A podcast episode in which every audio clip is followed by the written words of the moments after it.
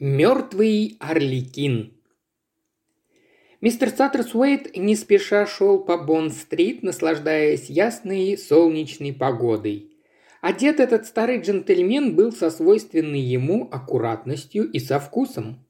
Он направлялся в Харчестерскую галерею, где проходила выставка работ некоего Фрэнка Бристоу, нового неизвестного художника, неожиданно ставшего чрезвычайно популярным – а мистер Саттерсуэйт был меценатом. В галерее его встретили с доброй улыбкой, как старого знакомого. «Доброе утро, мистер Саттерсуэйт. Мы знали, что вас не придется долго ждать. Вы еще не знакомы с картинами Бристоу? Замечательные, просто замечательные работы, очень своеобразный художник». Мистер Саттерсуэт купил каталог и, миновав сводчатый проход, вошел в длинный зал, где висели картины Бристоу. Это были акварели, выполненные с таким необычайным изяществом, что напоминали цветные гравюры. Старый джентльмен шел медленно, разглядывая работы. В целом они пришлись по вкусу мистеру Саттерсуэйту. Он решил, что успех художника вполне заслужен. Тот действительно обладал оригинальным взглядом на вещи и поистине филигранной техникой исполнения. Не обошлось, конечно, без не совсем удачных картин, и тем не менее этот Бристоу был едва ли не гениален. Мистер Статтерсуэйт содержался перед небольшой акварелью, на которой был изображен Вестминстерский мост. По нему спешили автобусы, трамваи, толпы людей. Работа называлась «Муравейник». Затем старый джентльмен проследовал дальше и, шумно вздохнув от изумления и неожиданности, застыл на месте – его внимание привлекла акварель «Мертвый орликин». На полу, выложенном квадратами черного и белого мрамора, лежал, раскинув руки, человек в пестром костюме. На заднем плане картины было изображено окно, и через него на распростертую фигуру смотрел вроде бы тот же самый человек. Его силуэт четко выделялся на фоне ярко-красного заката. Эта работа взволновала мистера Саттерсуэйта по двум причинам. Во-первых, он узнал, или ему показалось, что он узнал, человека, заглядывавшего в окно. Тот был очень похож на мистера Кина, знакомого Саттерсуэйту по одной-двум встречам в довольно необычных обстоятельствах. «Несомненно, он», – пробормотал старый джентльмен. «А если так, что все это значит?» Мистер Саттерсуэт знал, что появление мистера Кина всегда сопровождается драматическими событиями. Вторая причина волнения пожилого джентльмена объяснялась тем, что он узнал на картине место действия. «Это терраса в поместье Чарли», – произнес он. «Любопытно, очень любопытно». Саттерсуэйт уже более внимательно взглянул на акварель и задумался – что же хотел сказать своей картиной автор? Один орликин лежит мертвый на полу, а другой смотрит на него через окно. Или это один и тот же орликин? Мистер Саттерсуэйт пошел дальше, рассеянно осматривая работы, однако его мысли были заняты той, поразившей его акварелью. Старый джентльмен разволновался.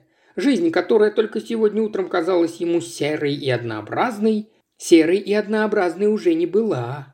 Саттерсуэйт подошел к столу, где сидел мистер Коуб, сотрудник Харчестерской галереи. Они были знакомы много лет.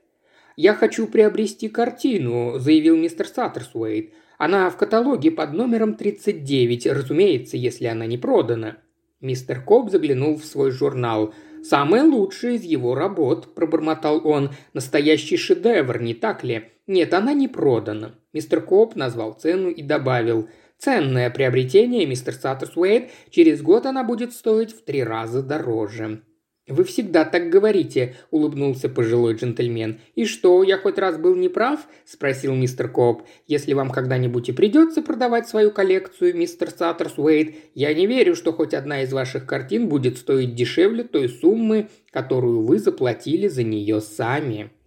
«Итак, я беру эту акварель», – заявил Саттерсуэйт. «Я выпишу вам чек прямо сейчас. Вы не пожалеете, что приобрели ее? Мы верим в талант Бристоу. Он молод? Лет двадцать семь-двадцать восемь. «Я хотел бы с ним познакомиться», – сказал мистер Саттерсуэйт. «Может, мы могли бы поужинать с ним как-нибудь вечером?» «Я вам дам его адрес. Думаю, он с удовольствием примет приглашение. Вас хорошо знают в артистических кругах». «Вы мне льстите», – сказал Саттерсуэйт, но мистер Коп перебил его. «А вот и сам Бристоу. Я познакомлю вас прямо сейчас». Он встал из-за кресла и оба подошли к высокому, неуклюжему молодому человеку, который, прислонившись к стене, хмуро, почти свирепо разглядывал окружающий мир. Мистер Коп представил художнику Саттерсуэйта, и старый джентльмен произнес соответствующую случаю короткую хвалебную речь. «Я только что имел удовольствие приобрести одну из ваших картин. Она называется «Мертвый Орликин». «А, ну что ж, думаю, что вы не прогадали», – грубовато заметил Бристоу. «Чертовски хорошая работа, хотя я и не должен хвалить сам себя». «Я сразу увидел руку мастера», – продолжал мистер Саттерсуэйт. «Ваши работы чрезвычайно меня заинтересовали, мистер Бристоу. Они необычайно зрелые для такого молодого человека. Может, вы поужинаете со мной сегодня? Доставите мне такое удовольствие, если не заняты вечером». «Нет, не занят», ответил художник. В его голосе не слышалось ни чуточки благодарности. «Тогда давайте встретимся часов восемь», – предложил старый джентльмен. «Вот моя визитная карточка». «Ладно», – сказал Бристоу и с явным опозданием добавил. «Благодарю». Молодой человек очень невысокого мнения о себе и боится, что такое же мнение о нем имеют все окружающие», – подумал Саттерсуэйт, выходя на залитую солнцем Бонд-стрит. Он редко ошибался в своих оценках. Фрэнк Бристоу прибыл в пять минут девятого, и ужин начался. Мистер Саттерсуэйт был не один, рядом с ним сидел полковник Монктон. Четвертое место за овальным столом красного дерева было свободным. «Я думаю, что, может быть, подойдет мой друг, мистер Кин», – пояснил Саттерсуэйт. «Вы с ним не знакомы?» «Я никогда ни с кем не знакомлюсь», – проворчал Бристоу. Полковник Монктон посмотрел на художника с отрешенным интересом, как будто разглядывал редкий вид медузы. Мистер Саттерсуэйт решил приложить все усилия, чтобы беседа протекала в дружеской атмосфере. Знаете, мистер Бристоу, я особенно заинтересовался вашей картиной, потому что, кажется, узнал место, изображенное на ней. Это терраса дома в поместье Чарли. Я прав?» Молодой человек кивнул, и Саттерсуэйт продолжал. «Очень интересно. Я останавливался там несколько раз. Вы знакомы с кем-нибудь из этой семьи?» «Нет, не знаком», – отрезал Бристоу. «Таким семейкам люди нашего сорта не подходят». Я ездил туда на экскурсию в автобусе». «Боже мой», – сказал полковник, только для того, чтобы что-то сказать. «В автобусе?» Фрэнк Бристоу хмуро посмотрел на него. «А почему бы и нет?» – сердито спросил он. Бедный Монктон не знал, что ответить. Он с упреком посмотрел на мистера Саттерсуэйта, как бы желая сказать эти примитивные формы жизни могут быть интересны вам, как натуралисту, но а при чем здесь я?» «Ужасный вид транспорта эти автобусы», – заявил Монктон. «В них всегда так трясет». «Роллс-Ройсы нам не по карману», – огрызнулся молодой человек. Полковник уставился на него во все глаза. Мистер Саттерсуэт подумал, если я не смогу заставить этого молодого человека расслабиться, то вечер у нас будет испорчен. Поместье Чарли всегда вызывает у меня какое-то особое чувство», – сказал он. «Со времени трагедии я был там только один раз. Мрачный дом, как будто населенный призраками». «Верно», – согласился Бристоу. «Там и в самом деле обитают два привидения», – заметил Монктон. «Говорят, что на террасу иногда выходит призрак Чарльза Первого, и что он держит под мышкой собственную голову, только я забыл почему. И еще там есть плачущая леди с серебряным кувшином, которая всегда появляется после смерти кого-нибудь из рода Чарли. Чушь! презрительно фыркнул Бристоу. Эту семью преследует злой рок, торопливо вставил мистер Саттерсуэйт. Четверо владельцев титула умерли насильственной смертью, а последний лорд Чарли совершил самоубийство. «Исключительно неприятное происшествие», – мрачно произнес Монктон – когда это случилось, я был там». «Дайте вспомнить, это было 14 лет назад», – сказал Саттерсуэйт. «С тех пор в этом доме никто не живет». «Неудивительно», – отозвался полковник. «Для молодой женщины это, конечно, был ужасный удар. Они были женаты только месяц и как раз вернулись из свадебного путешествия. Решили устроить большой маскарад, чтобы отпраздновать возвращение. Как раз когда начали собираться гости, Чарли закрылся в дубовой комнате и застрелился. Исключительно странный поступок. Простите?» Монктон резко повернул голову налево и посмотрел на мистера Саттерсуэйта с виноватой улыбкой. «Знаете, Саттерсуэйт, у меня почему-то пошли мурашки по коже.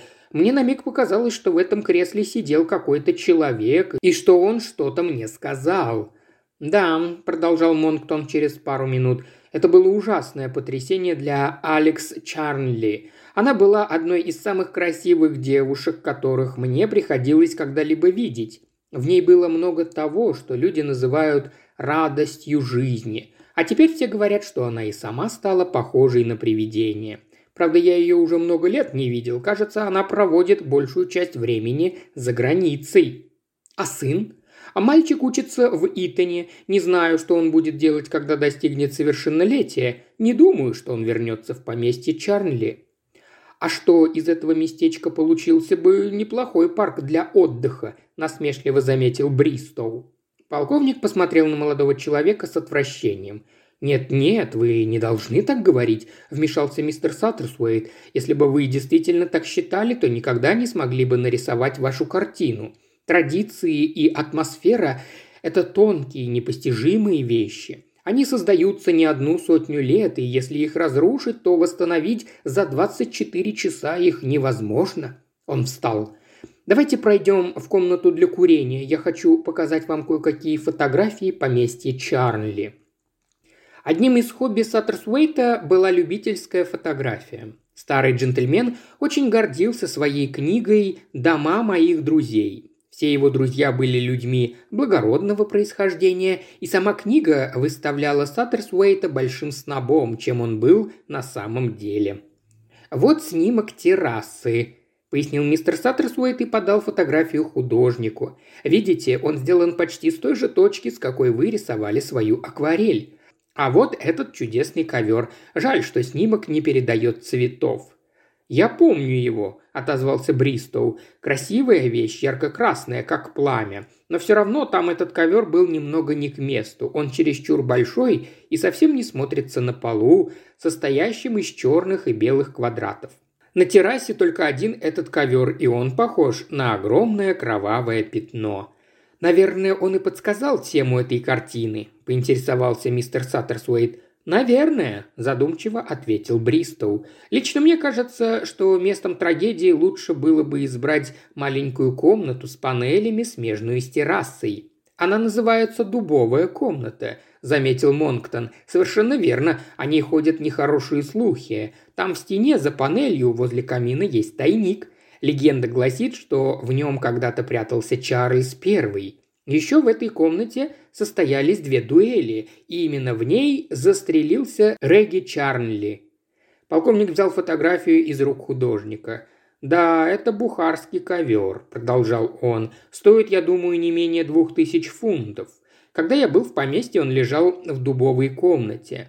Там он был как раз на своем месте, а здесь на террасе, на этих мраморных клетках, он выглядит совсем нелепо. Мистер Саттерсуэйт посмотрел на пустое кресло и задумчиво произнес. «Интересно, когда этот ковер перенесли из дубовой комнаты?» «Наверное, уже потом. Я помню, беседовал с Чарли в день трагедии, и он сказал, что такие вещи надо вообще держать под стеклом». Старый джентльмен покачал головой. Дом закрыли сразу же после самоубийства, оставив все так, как было. В их разговор вмешался художник. «А почему застрелился лорда Чарли?» – осведомился он, оставив свою агрессивную манеру. Полковник Монктон неловко пошевелился в кресле. «А «Никто об этом никогда не узнает», – рассеянно произнес он. «Я полагаю», – медленно начал мистер Саттерсуэйт, – «что это все-таки было самоубийство». Полковник посмотрел на него с откровенным недоумением. «Разумеется, это было самоубийство. Мой дорогой друг, я же сам находился тогда в этом доме». Саттерсуэйт вновь посмотрел на пустое стекло, улыбнулся, как будто вспомнил какую-то шутку, которая была неизвестна его собеседникам, и спокойно сказал «Иногда человек по прошествии ряда лет видит события более ясно, чем он видел их в то время». «Вздор!» – фыркнул Монктон. «Сущий вздор! Как это может быть, если со временем события становятся все более туманными?» Но Бристоу неожиданно пришел на помощь мистеру Саттерсуэйту. «Я знаю, что вы имеете в виду», – сказал художник, – «и, по-видимому, правы. Это вопрос пропорций, правда? Даже, наверное, больше, чем пропорций. Теория относительности и все такое». «Если хотите знать мое мнение», – произнес полковник, – то все эти теории Эйнштейна – настоящая чепуха, и спириты, и привидения тоже – он свирепо оглядел собеседников. «Разумеется, это было самоубийство. Практически я своими собственными глазами видел, как все произошло». «Так расскажите и нам», – попросил мистер Саттерсуэйт, – «чтобы мы тоже увидели все собственными глазами». Удовлетворенно хмыкнув, полковник устроился в кресле поудобней и начал – Случившееся было для всех огромной неожиданностью. Чарли вел себя как обычно. На маскарад должно было приехать много людей, Никто и представить себе не мог, что хозяин пойдет и застрелится как раз тогда, когда начнут прибывать гости. Более тактично было бы, если бы он подождал до отъезда гостей, заметил Саттерсуэйт. Конечно, чертовски неделикатный поступок. «Нетипично», – добавил старый джентльмен. «Да», – согласился полковник, – «совсем не характерно для Чарли». «И все же это было самоубийство?» Разумеется, я и еще двое или трое стояли на втором этаже. Служанка Острандеров, Элджи Дарси, ну и еще пара человек. Внизу Чарли пересек холл и вошел в дубовую комнату. Служанка сказала, что выражение его лица было ужасным, глаза выпучены, но это, конечно, чепуха, потому что с того места, где мы стояли, она не могла видеть его лицо. Но Чарли действительно шел как-то сгорбившись, как будто нес на плечах тяжелую ношу. Одна из девушек позвала его, кажется, это была чья-то гувернантка, которую леди Чарли включила в число гостей по доброте душевной. Эта девушка сказала «Лорд Чарли, леди Чарли желает знать». Он ничего не ответил ей, зашел в дубовую комнату, захлопнул дверь, мы слышали, как в замочной скважине повернулся ключ. Буквально минуту спустя раздался выстрел. Мы бросились вниз по лестнице. В дубовой комнате есть еще одна дверь. Она выходит на террасу. Та дверь тоже была закрыта на ключ. В конце концов мы взломали ее. Чарли лежал на полу, мертвый. Возле его правой руки был пистолет. И что же это, если не самоубийство? Несчастный случай? И не говорите. Другим объяснением может быть убийство, но убийство не бывает без убийцы. Надеюсь, вы согласны с этим. «Убийца мог скрыться?» – продолжил мистер Саттерсуэйт. «Это невозможно. Если у вас найдется листок бумаги и карандаш, я нарисую вам план этой части дома. В дубовую комнату ведут две двери. Одна выходит в холл, другая на террасу, но обе они были закрыты изнутри, и ключи находились в замках. А окно? тоже было закрыто и жалюзи опущены. Воцарилось молчание. «Вот и все», – торжественно произнес Монктон. «Похоже на это», – печально согласился Саттерсуэйт. «Учтите», – продолжал полковник, – «хотя я только что смеялся над всеми этими спиритами, должен вам сказать, что в поместье Чарли была действительно какая-то жутковатая атмосфера, особенно в дубовой комнате. В панелях стен имеется несколько дырок от пуль, там состоялось несколько дуэлей. На полу какое-то странное пятно, которое всегда проступает на досках, хотя их меняли несколько раз. А после этого случая, наверное, появилось и второе пятно – кровь бедного Чарли. «И много было крови, когда он застрелился?» – поинтересовался мистер Саттерсуэйт. «Очень мало, на удивление мало, как сказал доктор. Чарли выстрелил себе в голову? Нет, в сердце». «Это не так-то просто сделать», – заметил Бристоу. «Попробуй найти точно, где у тебя сердце. Я бы никогда не стрелял в сердце». Мистер Саттерсуэйт покачал головой. Он был не совсем доволен. Рассказ Монктона должен был, как надеялся старый джентльмен, натолкнуть его... На что? Он и сам не знал. «Да, мрачноватое это место», – повторил полковник. «Хотя лично я не видел там ничего особенного. А вы, случайно, не видели там плачущие леди с серебряным кувшином?» «Нет, сэр, не видел», – с чувством ответил Монктон. «Но все слуги в доме Чарли клялись, что видели». «Суеверие было проклятием средних веков», – заявил художник, «и сейчас его отголоски еще встречаются то там, то здесь, хотя, слава богу, мы постепенно избавляемся от этого». «Суеверие», – задумчиво повторил мистер Саттерсуэйт и опять посмотрел на пустое кресло. «Иногда, как вы думаете, суеверие может оказаться полезным?» Бристоу удивленно уставился на старого джентльмена – Полезным совсем неподходящее слово. «Ну, теперь-то, я надеюсь, у вас не осталось сомнений, Саттерс Уэйт?» – спросил полковник. «Не осталось», – согласился старый джентльмен. «И все равно кажется странным, что недавно женившийся человек, молодой, богатый, счастливый, готовящийся отпраздновать свое возвращение после свадебного путешествия, и вдруг совершает такой бессмысленный поступок – Чрезвычайно странно, но я согласен. От фактов никуда не денешься. Истинно в фактах, тихо произнес Саттерсуэйт и нахмурился. И никто никогда не узнает, что же стояло за этим поступком, заметил Монктон.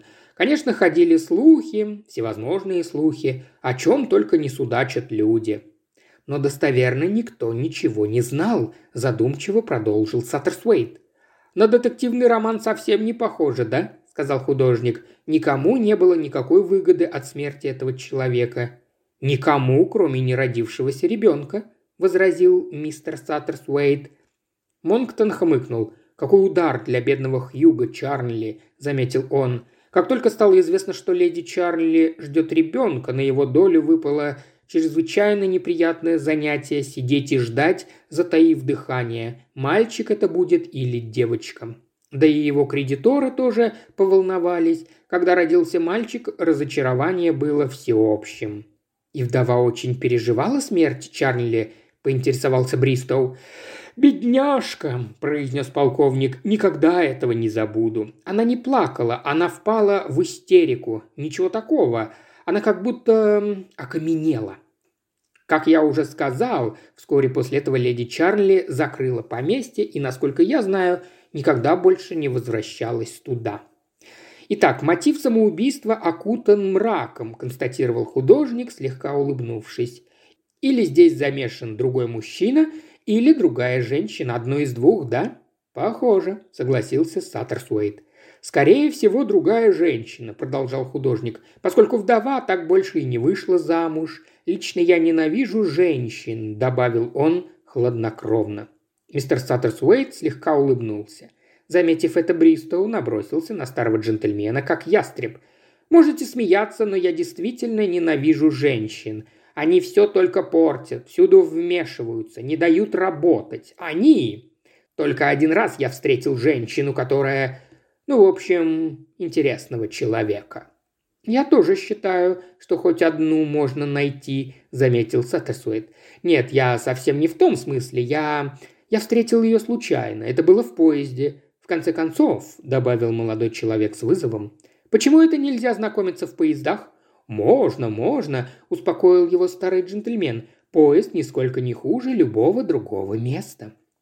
Он шел с севера. В купе нас было только двое. Не знаю почему, но мы разговорились. Я даже не спросил, как ее зовут, и, наверное, никогда больше ее не встречу. Не знаю, хотелось бы мне этого. Конечно, я могу и пожалеть об этом. Художник замолчал, потом вновь заговорил, пытаясь яснее выразить свою мысль. Эта женщина, знаете, она какая-то нереальная, призрачная, как будто пришла из кельтских сказок. Саттерсуэйт, понимающий, кивнул. Он легко представил себе ситуацию. Практичный и рассудительный Бристоу и его спутница, воздушная, почти бесплотная. Призрачная, как сказал он сам. Наверное, таким может стать человек, переживший что-то ужасное, почти невыносимое, продолжал художник. Такой человек, вероятно, попытается убежать от действительности, укрыться в своем собственном мирке, и через какое-то время он будет уже не в состоянии вернуться к реальной жизни. «С ней это и случилось?» – с любопытством спросил мистер Саттерсуэйт. «Не знаю», – произнес Бристоу. «Она мне ничего не сказала, и я только предполагаю. Если хочешь прийти к какому-то выводу, надо шевелить мозгами». «Да», – медленно произнес Саттерсуэйт. «Надо шевелить мозгами». Дверь открылась, и старый джентльмен поднял голову. Он с надеждой посмотрел на лакея, но, услышав его слова, был разочарован. «Леди, сэр, желает видеть вас по весьма срочному делу. Мисс Аспасия Гленн». Саттерсвейт в изумлении поднялся из-за стола. Он уже слышал это имя. Да и кто в Лондоне не знал об Аспасии Гленн? Моноспектакле «Женщины с шарфом», как рекламировали ее в афишах, захватили столицу буквально врасплох. С помощью обыкновенного шарфа эта актриса пародировала различных людей. Ее шарф становился то чепцом монашки, то платком мельника, то головным убором крестьянки, то еще чем-нибудь. Причем все образы, созданные мисс Глеи, были не похожи один на другой. Мистер Саттерсуэйт очень уважал эту женщину как актрису, но, так уж получилось, не имел до сих пор возможности познакомиться с ней. Визит Аспаси Глен в столь неожиданный час заинтриговал старого джентльмена. Мисс Глен сидела на середине покрытого золотой парчой дивана.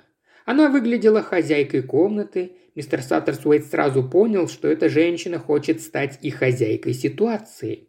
К своему удивлению, он почему-то почувствовал гости антипатию, хотя прежде искренне восхищался талантом Аспасии Глен.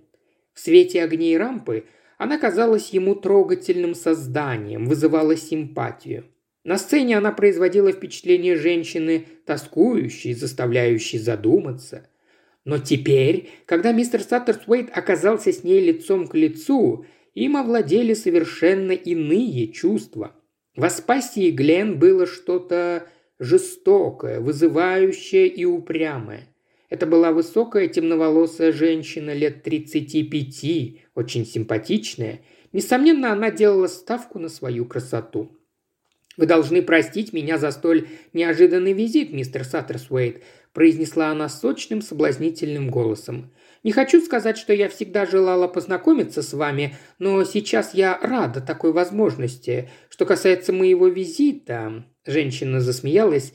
«Э, мне нужна одна вещь. Я ничего не могу с собой поделать. Когда мне хочется иметь какую-нибудь вещь, она просто должна у меня быть. Я приветствую любой повод, который свел меня с такой очаровательной женщиной, по-старомодному галантно произнес старый джентльмен.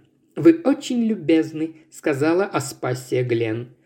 «Моя дорогая леди», — продолжал мистер Саттерсуэйт, — «разрешите мне поблагодарить вас за то удовольствие, которое я получаю каждый раз, когда смотрю ваши спектакли». Мисс Глен обворожительно улыбнулась. «Я перейду прямо к делу. Сегодня я была в Харчестерской галерее и увидела там картину, без которой просто не смогу жить. Я хотела купить ее, но оказалось, что она уже куплена вами. Поэтому, женщина сделала паузу, в общем, мне очень нужна эта картина. Дорогой мистер Саттерсуэйт, я просто должна иметь ее. Я принесла чековую книжку». Мисс Глен с надеждой взглянула на него. «Говорят, что вы исключительно добрый человек. Знаете, все люди добры ко мне. Меня это портит, но факт остается фактом». Таковы были методы Аспасии Глен. Мистер Саттерсуэйт внутренне возмутился ее чрезмерным старанием обольстить его своими женскими чарами и этой игрой в испорченного ребенка. Ее манеры вроде должны были вызвать в нем положительный отклик, но этого не произошло. Аспасия Глен сделала ошибку. Она посчитала его старым дилетантом, которого может легко обольстить хорошенькая женщина. Но за галантным поведением мистера Саттерсуэйта – скрывался проницательный и критичный наблюдатель. Старый джентльмен видел людей такими, какими они были, а не такими, какими казались. И на этот раз он увидел перед собой не очаровательную особу, желающую удовлетворить свой каприз, а безжалостную эгоистку, пытающуюся во что бы то ни стало добиться своего. Причины этого мистер Саттерсуэйт пока не знал, и он решил не уступать. Картина «Мертвый Орликин» останется у него. Старый джентльмен быстро прикинул, как можно ответить отказом и не показаться излишне резким. «Я уверен», – начал он, – «что все вокруг готовы выполнять ваши желания и испытывают при этом огромное удовольствие. То есть вы уступите мне эту картину?» Мистер Саттерсуэт медленно и с сожалением покачал головой. «Боюсь, это невозможно. Видите ли, он сделал паузу. «Я купил эту картину для одной женщины. Это подарок». «О, но ведь...» В это время резко зазвонил телефон. Пробормотав извинения, старый джентльмен снял трубку. «Могу я поговорить с мистером Саттерсуэйтом?» Услышал он чей-то слабый, безжизненный голос, доносившийся как будто очень издалека. «Да, я вас слушаю. Я леди Чарли, Алекс Чарли. Вы, наверное, не помните меня, мистер Саттерсуэйт. Мы встречались с вами много лет назад. Моя дорогая Алекс, ну, конечно же, я вас помню. Я хочу просить вас об одном одолжении. Сегодня я ходила на выставку в Харчестерскую галерею. Там была одна картина «Мертвый Орликин». На ней изображена терраса в нашем поместье, Чарли. Вы, наверное, узнали ее. Я... я бы хотела иметь эту картину, но она была продана вам». Женщина помолчала. «Мистер Саттерсуэйт, по некоторым причинам мне очень нужна эта картина. Может, вы уступите ее мне?» «Вот так чудеса!» – подумал мистер Саттерсуэйт и заговорил, радуясь тому, что о спасе Глен может слышать только половину его беседы с леди Чарли. Я буду счастлив, если вы примете этот подарок». Старый джентльмен услышал за спиной отрывистое восклицание мисс Глен и поспешил продолжить. «Я купил эту картину для вас. Именно так. Но послушайте, моя дорогая Алекс, я хочу, чтобы вы выполнили одну мою просьбу. Ну, конечно, мистер Саттерсуэйт, я вам так благодарна. Я хочу, чтобы вы прямо сейчас приехали ко мне домой». Последовала небольшая пауза. Затем леди Чарли ответила – «Хорошо, я приеду». Саттерсуэйт положил трубку и повернулся к мисс Глен. «Так вы об этой картине говорили с ней?» Быстро и сердито спросила она. «Да», – подтвердил старый джентльмен. «Леди, которой я дарю эту картину, приедет сюда через несколько минут». Неожиданно лицо Аспаси Глен вновь расплылось в улыбке. «Но вы дадите мне возможность убедить ее уступить картину мне?» Я даю вам такую возможность». Странное волнение овладело мистером Саттерсуэйтом. Перед ним разворачивалась человеческая драма, и конец ее был предопределен. Он, Саттерсуэйт, сторонний наблюдатель жизни, играл сейчас в этой драме за главную роль. «Давайте пройдем в другую комнату», – обратился он к женщине. «Я хочу познакомить вас с моими друзьями». Он открыл дверь и пропустил мисс Гленн, они пересекли холл и вошли в комнату для курения. «Мисс Гленн», – произнес Саттерсуэйт, – «позвольте представить вам моего старого друга, полковника Монктона. А это мистер Бристоу, художник, картина которого так восхитила вас». Старый джентльмен вздрогнул. Из кресла, которое было пустым, когда он уходил, поднялась третья фигура. «Мне кажется, вы ожидали меня сегодня вечером», – заявил мистер Кин. Пока вы отсутствовали, я познакомился с вашими друзьями. Я очень рад, что мне удалось навестить вас». «Мой дорогой друг!» – начал Саттерсуэйт. «Я... я старался продолжать без вас, насколько это в моих силах, но...» И он запнулся под чуть насмешливым взглядом темных глаз мистера Кина.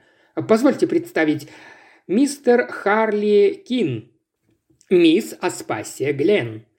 Мисс Глен, или это только показалось Саттерсуэйту, слегка отпрянула. Странное выражение появилось на ее лице и тут же пропало. «Я понял», – неожиданно громко заявил Бристоу. «Что поняли?» «Понял, что привело меня в такое замешательство». Художник с любопытством уставился на мистера Кина, затем повернулся к Саттерсуэйту. «Видите, вы видите, как мистер Кин похож на Орликина на моей картине, на того человека, который смотрит через окно?» На этот раз старому джентльмену никак не могло почудиться. Мисс Глен шумно вздохнула и отступила на один шаг назад. «Я же говорил вам, что жду еще одного гостя», – торжественно заявил мистер Саттерсуэйт. «Должен сказать, что мистер Кин – человек необычных способностей. Он раскрывает любые тайны. Он заставляет вас видеть все совершенно в другом свете». «Вы медиум, сэр?» – поинтересовался полковник Монктон с сомнением, оглядывая мистера Кина. Тот улыбнулся и медленно покачал головой. «Мистер Саттерсуэйт преувеличивает», – спокойно произнес он. «Пару раз я был свидетелем того, как он произвел изумительную детективную работу. Почему он относит свои успехи на мой счет, я сказать не могу, вероятно, по причине скромности. «Нет, нет», – взволнованно продолжал пожилой джентльмен, – «все не так. Вы помогли мне увидеть факты, которые я и сам должен был видеть. Нет, я их видел, но не осознавал этого». «Должен признаться, чертовски путано вы говорите», – заметил полковник Монктон. «Нет, все очень просто», – возразил мистер Кин. «Беда в том, что мы просто спешим дать фактам неправильное истолкование. Аспасия Глен повернулась к Фрэнку Бристоу. «Я хочу знать», – нервно начала она, – «что натолкнуло вас на мысль нарисовать эту картину». Художник пожал плечами. «Я и сам это не совсем понимаю», – признался он. «Что-то в этом доме, в поместье Чарли, я имею в виду, захватило мое воображение. Большая пустая комната, терраса, Наверное, мне пришли в голову всякие сказки о привидениях и прочих подобных вещах. Еще я услышал историю о последнем лорде Чарли, его самоубийстве. А если человек мертв, но его душа продолжает существовать? Знаете, это была такая странная мысль. И вот душа взирает снаружи на свое мертвое тело и все понимает. Что вы имеете в виду? Все понимает, спросила мисс Глен. Ну, понимает, как это произошло. Понимает. Дверь открылась, и лакей объявил, что приехала леди Чарли. Мистер Саттерсвейт отправился встретить ее. Он не видел Алексис Чарли лет 14. В его памяти она осталась цветущей и жизнерадостной женщиной. А сейчас перед ним стояла окаменевшая леди. Бледная, очень красивая, она, казалось, не шла по земле, а плыла, как снежинка, подхваченная ледяным ветром. Такая холодная, такая отрешенная, она казалась нереальной. «Как хорошо, что вы пришли», – сказал мистер Саттерсуэйт. Он провел гостью в комнату. Увидев Аспасию Глен, леди Чарли сделала жест, как будто узнав ее, и остановилась, так как актриса никак не отреагировала. «Извините», – пробормотала Алексис, – мы с вами уже где-то встречались, правда?» «Вероятно, вы видели мисс Глен в театре», – подсказал мистер Саттерсуэйт. «Леди Чарли, это мисс Аспассе Глен». «Очень рада познакомиться с вами, леди Чарли», – произнесла Аспассе Глен. Ее голос неожиданно приобрел этакий заморский акцент, и старый джентльмен сразу же вспомнил один из ее многочисленных сценических образов полковника Монктона вы знаете», – продолжал Саттерсуэйт. «А это мистер Бристоу». Щеки леди Чарли слегка прозовели. «С мистером Бристоу я тоже однажды встречалась», – чуть улыбнувшись, заявила она. «В поезде». «А это мистер Харли Кин». Старый джентльмен внимательно наблюдал за Алексис, но на этот раз он не увидел в ее глазах ни малейшего признака того, что женщина знала мистера Кина – Мистер Саттерсуэйт пододвинул ей кресло, сел сам. Прочистив горло и немного волнуясь, он начал. «Я... Это не совсем обычная встреча. Все дело в картине, которую я сегодня купил. Мне кажется, что если бы мы захотели, то могли бы кое-что прояснить». «Саттерсуэйт, вы собираетесь устроить спиритический сеанс?» – поинтересовался Монктон. «Вы сегодня какой-то странный». «Нет, не совсем сеанс», – возразил тот. «Но мой друг, мистер Кин, верит, и я с ним согласен, что мысленно, обратив взор в прошлое, можно увидеть факты такими, какими они были на самом деле, а не такими, какими они всем казались». «В прошлое?» – переспросила леди Чарли. «Я имею в виду самоубийство вашего супруга, Алекс. Я понимаю, вам больно вспоминать все это?» «Нет», – сказала Алекс Чарли, – «не больно. Теперь мне уже ничего не страшно. Мистер Саттерсуэйт вспомнил слова Фрэнка Бристоу. «Эта женщина, знаете, она какая-то нереальная, призрачная, как будто пришла из кельтских сказок. Призрачная, назвал он ее. Именно так. Призрак когда-то жизнерадостной женщины. Так где же та настоящая Алекс? И старый джентльмен сам ответил на свой вопрос. В прошлом, отделенном четырнадцатью годами.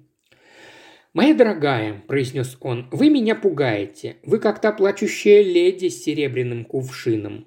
«Дзынь!» Аспасия зацепила локтем кофейную чашку, она упала на пол и разбилась в дребезги. Мистер Саттерсуэт только махнул рукой в ответ на извинения мисс Глен. Он подумал, мы все ближе и ближе, но к чему? Давайте поговорим о событиях 14-летней давности, начал Саттерсуэйт. Лорд Чарли застрелился. По какой причине? Никто не знает. Алекс слегка пошевелилась в кресле. «Леди Чарли знает», – неожиданно заявил Фрэнк Бристоу. «Чепуха!» – начал Монктон и замолчал. Нахмурившись, он с любопытством взглянул на женщину. Та посмотрела на актрису. Полковник своим взглядом как будто вынудил говорить леди Чарли. Она медленно кивнула. «Да, совершенно верно, я знаю». Ее голос был как снег, холодный и мягкий. Вот почему я никогда не смогу вернуться в наше поместье. Вот почему, когда мой сын Дик хочет, чтобы мы вернулись в Чарли, я отвечаю ему, что это невозможно. «Вы объясните нам причину, леди Чарли?» – спросил мистер Кин. Алекс взглянула на него, потом, будто загипнотизированная, заговорила спокойно и естественно, как ребенок. «Объясню, если хотите.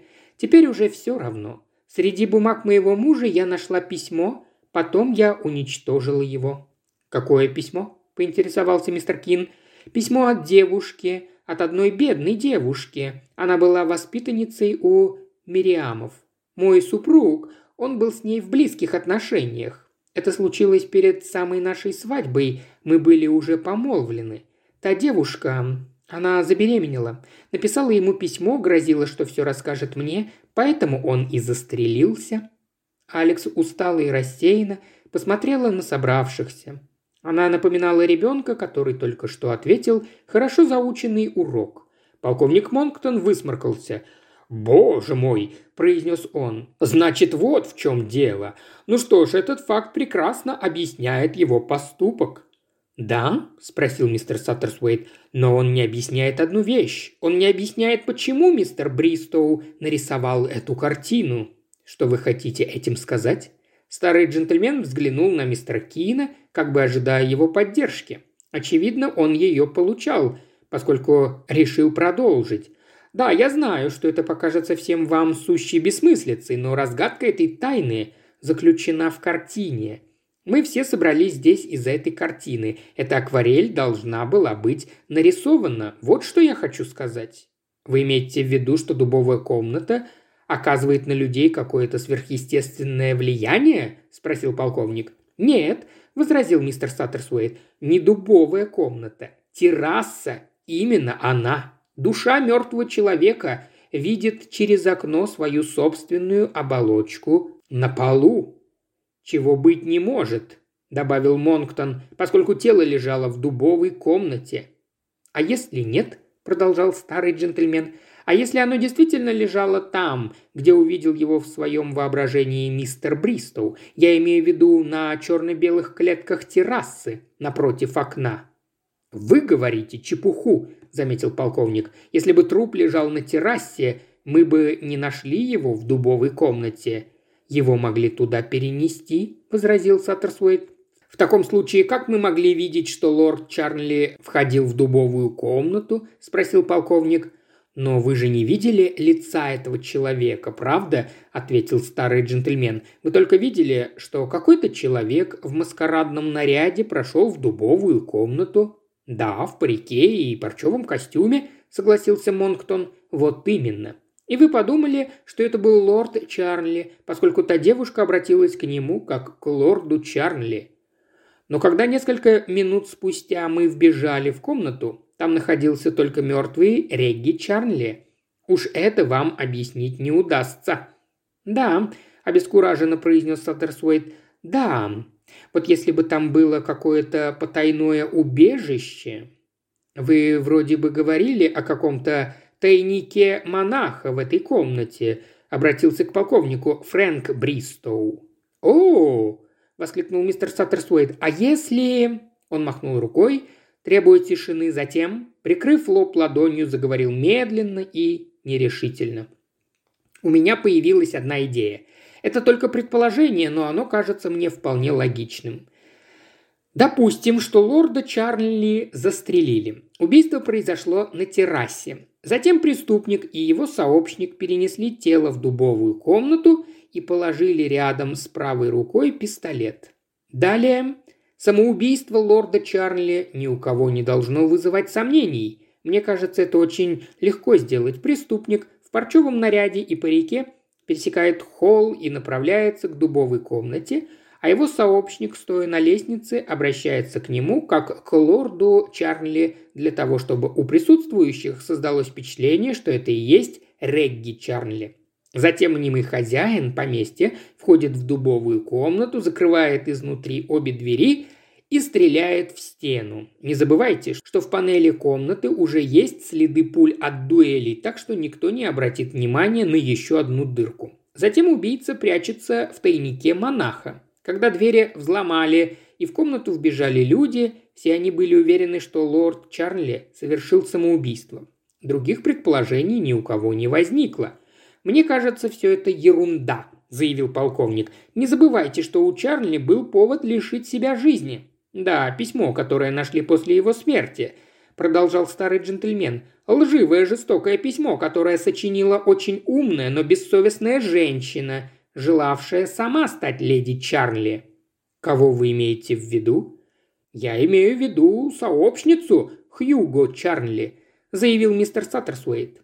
Знаете, Монктон, всем было известно, что этот человек мерзавец. Он был уверен, что унаследует титул. Резко повернувшись к леди Чарли, старый джентльмен спросил, как звали девушку, написавшую это письмо? «Моника Форд», — ответила та. «Скажите, Монктон, «Это Моника Форд обратилась к лорду Чарли, когда он направлялся в дубовую комнату?» «Да, теперь, когда вы спросили об этом, я припоминаю, что это была она». «О, это невозможно», – заявила Алекс. «Я... я ходила к ней потом по поводу этого письма. Она сказала, что все это правда. После этого я ходила к Монике Форд только один раз, но она же не могла притворяться все время». Мистер Саттерсуэйт посмотрел на Аспасию Глен – «Могла», – спокойно заявил он. «Вероятно, у нее были задатки талантливой актрисы». «Но вы не объяснили еще одного», – заметил Фрэнк Бристоу. «На террасе должны были остаться следы крови. Обязательно преступники не успели бы вытереть их в спешке». «Не успели бы», – согласился старый джентльмен. «Зато они могли сделать другое, и это заняло бы у них пару секунд. Они могли бросить на окровавленный пол бухарский ковер – до этого вечера никто не видел ковра на террасе. «Думаю, что вы правы», – заявил Монктон, – «но все равно рано или поздно кровь надо было вытереть». «Да», – ответил Саттерсуэйт, – «глубокой ночью. Женщина с кувшином или тазиком могла легко сделать это. А если бы ее кто-нибудь заметил?» «Это не имело бы значения», – заявил старый джентльмен. «Я же говорю о том, что произошло на самом деле». Я сказал – Женщина с кувшином или тазиком. Если бы я сказал «плачущая леди с серебряным кувшином», вы бы сразу поняли, за кого ее могли принять в ту ночь. Саттерсуэт встал и подошел к Аспаси Глен. «Вы же так и сделали, правда? Теперь вас называют женщиной с шарфом, но тогда вы сыграли свою первую роль – роль плачущей леди с серебряным кувшином. Вот почему вы нечаянно опрокинули сейчас кофейную чашку. Когда вы увидели эту картину, вы испугались. Вы думали, что кто-то обо всем знает. Леди Чарли вытянула вперед бледную руку. «Моника Форд», – прошептала она, – «теперь я узнала тебя». А спасе Глен с криком вскочила с кресла. Она оттолкнула тщедушного Саттерсуэйта и приблизилась к мистеру Кину – Сотрясаясь всем телом, актриса начала. «Значит, я была права. Кто-то действительно знал. Вы здесь ломаете комедию, притворяясь, что только сейчас додумались до всего этого. Но меня не обмануть!» Она показала на мистера Кина. Это вы были там, вы стояли за окном и смотрели в комнату. Вы видели, что мы сделали, Хьюга и я. Я знала, что кто-то смотрит на нас, чувствовала это все время. Но когда я поднимала голову, за окном никого не было. И все же я понимала, что за нами кто-то наблюдает. Один раз мне показалось, что в окне мелькнуло чье-то лицо. Все эти годы я жила в страхе. А потом я увидела эту картину и узнала вас. Вы с самого начала знали, что произошло в поместье Чарли на самом деле. Но почему вы решили заговорить именно сейчас? Вот что я хочу знать. Наверное, для того, чтобы мертвые спали спокойно, произнес мистер Кин. Неожиданно Аспасе Глен метнулась к двери и, остановившись на пороге, с вызовом бросила. «Делайте, что хотите. Что из того, что вы все слышали мое признание? Мне наплевать, наплевать. Я любила Хьюга и помогла ему совершить это ужасное преступление. А он потом бросил меня. В прошлом году он умер. Можете сообщать в полицию, если вам угодно. Но, как сказал этот маленький сморщенный джентльмен, я замечательная актриса, так что меня будет не так-то просто найти. И мисс Глен силой хлопнула дверью. Несколько минут спустя все услышали, как стукнула дверь парадного входа. «Регги!» – заплакала леди Чарли. «Регги!» Слезы ручьями катились по ее щекам. «О, мой дорогой, мой дорогой! Теперь я могу вернуться в свое поместье и жить там с Дики. Я могу рассказать ему правду об отце, о самом замечательном, самом прекрасном человеке в мире».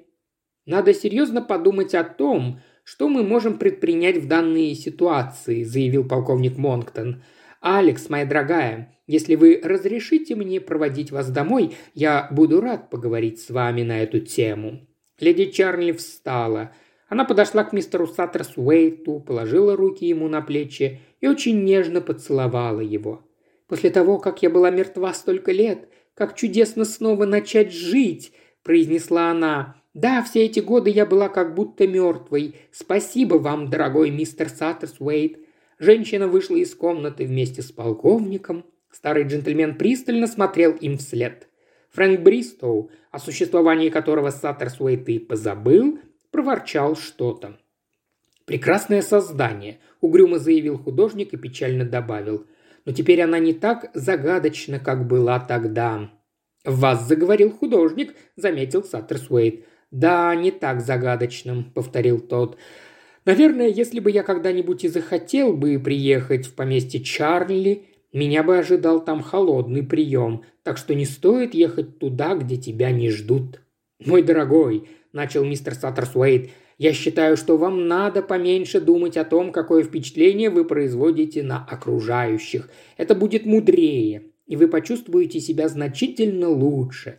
Вам также стоит освободиться от всяких старомодных представлений насчет того, что происхождение человека имеет в наше время какое-то значение.